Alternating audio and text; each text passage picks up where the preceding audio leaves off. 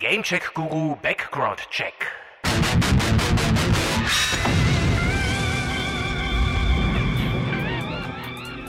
Was zur Hölle ist hier passiert? Fragt sich sicherlich so mancher Anleger beim Blick auf die GameStop-Aktie. Gestern noch im Keller und heute ab durch die Decke und einer der heißesten Tipps auf dem Finanzmarkt. Was ist da los? Haben die ein unfehlbares Haarwuchsmittel patentiert? Als einzige eine fehlerfreie Version von Cyberpunk 2077 im Angebot?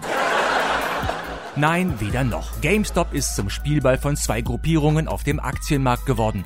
Wer dahinter steckt und wie das alles funktioniert, das klären wir jetzt mal. Dann bin ich mal gespannt. Die amerikanische GameStop-Kette kennen ja vermutlich die meisten von euch. Die hat ja auch ihre Filialen in Deutschland. 217 genau. Früher ist man da ja auch gerne mal hin, um seine alten Games zu vertickern und dann gleich was Neues mitzunehmen. Wir kauften alles, was sie uns anboten. Telefone, Tablets, einfach alles. Einen ersten Dämpfer gab es für die Kette als Gerüchte aufkamen, dass die Verkäufer die Kunden gezielt belügen und bescheißen würden und dabei vom Management noch bestärkt würden. Das wiederum die Mitarbeiter angeblich schikanierte und ungerecht behandelte. Da war dann schon ein wenig der Lack ab, die Kunden begannen Fragen zu stellen. Warum bist du so? Wie? So, so unfreundlich, destruktiv und, und arschig. Wesentlich entscheidender aber für den Niedergang von GameStop war die Tatsache, dass Games inzwischen hauptsächlich online gekauft wurden. Warum noch umständlich in die Stadt zum nächsten Laden fahren, wenn ich das neueste Game auch sofort haben kann, ohne mich aus meinem Gamersessel zu wälzen? Ja, gute Frage. Und während Plattformen wie Steam, GOG, Epic Store, Sony Play Store und wie sie alle heißen sich dumm und dämlich verdienten und die Zahlen für Online-Verkäufe stiegen und stiegen, stellte sich GameStop stur und verkaufte weiter Games auf Scheibe und machte keine Anstalten, sich da ebenfalls online zu positionieren. GameStop wurde zum Auslaufmodell, es drohte dasselbe Schicksal wie einst den Videotheken. Das ist alles, was ich dazu zu sagen habe, Kate Walker. Die Vergangenheit sollte man ruhen lassen. Filialen wurden geschlossen, schlecht bezahlte, unzufriedene Mitarbeiter sorgten für einen sich stetig verschlechternden Service, die Kunden blieben weg und das alles, während die Branche eigentlich wie blöd boomte. Die Umsätze brachen innerhalb von drei Jahren um 40 Prozent ein, GameStop rutschte weit in die roten Zahlen. Für 2020, 2021 rechnet man mit einem Nettoverlust von 140 Millionen Dollar. Was Ihre Schulden angeht, sind mir leider die Hände gebunden. Das Ende schien also unausweichlich. An der Börse wurde GameStop bereits Anfang 2020 als heißer Abschusskandidat gehandelt. Dann kam noch Corona dazu mit seinen Lockdowns und die GameStop-Aktie stürzte ins Bodenlose runter bis auf 2,57 Dollar.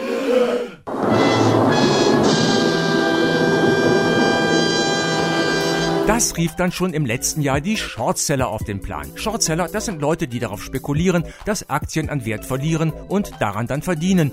Oftmals stehen große Hedgefonds dahinter. Und das funktioniert so. Shortseller leihen sich bei anderen Investoren gegen eine Gebühr für eine Zeit Aktien, verkaufen die direkt wieder, um sie dann, wenn der Kurs weiter gefallen ist, wieder für weniger Geld zurückzukaufen. Leeraktien werden solche Aktien dann genannt. Das ist kompliziert. Okay, mal ein Beispiel. Sagen wir mal, du hast 10 GameStop-Aktien, die jeweils 10 Dollar wert sind. Ich leihe mir die von dir, also du übergibst mir für eine Weile die Eigentumsrechte daran und ich gebe dir dafür 10 Dollar obendrauf als Leihgebühr, also insgesamt 110 Dollar. Dann verkaufe ich die für 100 Dollar direkt am Markt und warte eine Weile ganz entspannt ab. Bis morgen und gute Nacht. Gute Nacht. Und schlafen Sie schön. Sie auch. Und weil ich nicht der Einzige bin, der das macht und viele Aktien in den Verkauf kommen, fällt der Kurs der Aktie, sagen wir mal, auf 5 Dollar. Ich kaufe die 10 Aktien wieder zurück für insgesamt 50 Dollar und gebe sie dir wieder zurück. Abzüglich der Leihgebühr habe ich dann 40 Dollar Gewinn gemacht, ohne groß was dabei tun zu müssen. Dann lass uns mal Geld verdienen. Wir schaffen das, Leute. Ja, ich weiß, liebe Börsianer, ein bisschen komplizierter ist das schon noch, aber im Prinzip ist es das, was Shortseller machen. Nur, dass sie jetzt nicht 10, sondern vielleicht 10.000 Aktien oder mehr kaufen und so in kurzer Zeit verdammt viel Kohle machen. Wenn, ja, wenn die Kurse dann auch tatsächlich fallen. Okay. Aber können wir ganz sicher sein? Ein erstes Warnsignal für die Shortseller gab es im September 2020, als Investor Ryan Cohn mit 13% bei GameStop einstieg, der viel Erfahrung im E-Commerce-Bereich mitbrachte und Anfang Januar dann einen Sitz im Aufsichtsgremium übernahm und ankündigte, GameStop retten zu wollen. Woraufhin sich der Kurs der GameStop-Aktie wieder etwas erholte und wieder mehr Aktien gekauft wurden, auch von Cohn selber. Doch die Shortseller bekamen den Hals einfach nicht voll, machten munter weiter und wollten einfach nicht auf die Alarmzeichen hören. Nein, nein, ich will's nicht hören. Ich will das nicht. Seid still. Still. Still wie Eis. Oder noch besser, wie die Sonne. Sie liehen sich immer mehr Aktien mit dem Börsenticker Kürzel GME aus, verkauften und kauften wieder zurück. Am Ende waren mehr Leeraktien unterwegs, als GameStop an Aktien herausgegeben hatte. Die Leerverkaufsquote lag bei fetten 142 Prozent, weil verkaufte Leeraktien erneut weiterverliehen wurden.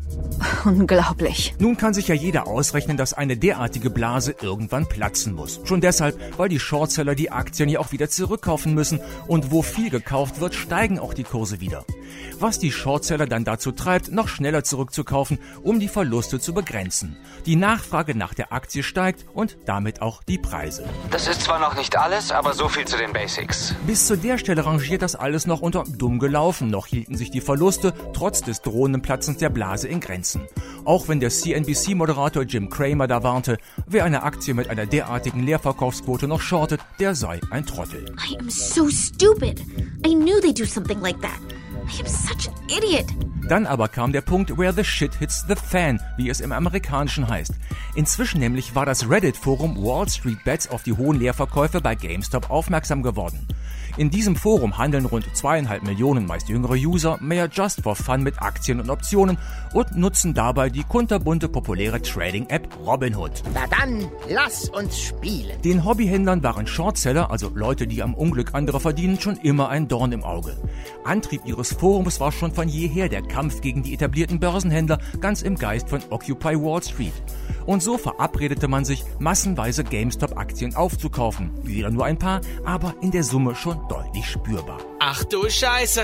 Nun gerieten die Shortseller unter Druck, die ja ihre Leeraktien zurückkaufen mussten. Nur waren plötzlich kaum noch GameStop-Aktien am Markt erhältlich, was den Kurs nach oben schießen ließ. Short Squeeze nennt man die Angebotsknappheit eines Wertpapiers, das zuvor in großer Anzahl leer verkauft wurde. Bekanntes Beispiel für einen Short Squeeze lieferte Volkswagen 2008.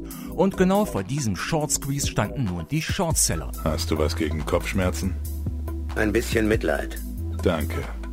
Aber nicht viel. Befeuert wurde das Ganze noch durch einen Tweet von Elon Musk, der aus naheliegenden Gründen kein großer Freund der Shortseller ist. Der verlinkte mit ein paar Seitenhieben auf die Shortseller auf die Aktion der Wall Street Bets, was weitere Käufer anlockte. Zeitweise kletterte der GameStop-Kurs am Donnerstag, am 28. Januar, daraufhin zeitweise auf über 400 Dollar, stürzte später aber wieder ab, weil der Handel zeitweise eingestellt worden war und pendelte sich am Ende bei etwa 230 Dollar ein. Another day, another dollar. Plötzlich war der vermeintliche Pleitekandidat GameStop auf dem Papier über 20 Milliarden Euro wert und einige Hedgefonds in argen finanziellen Nöten. So musste sich Melvin Capital bei Investmentfirmen angeblich auf die schnelle 2,75 Milliarden Dollar leihen, um nicht zu crashen.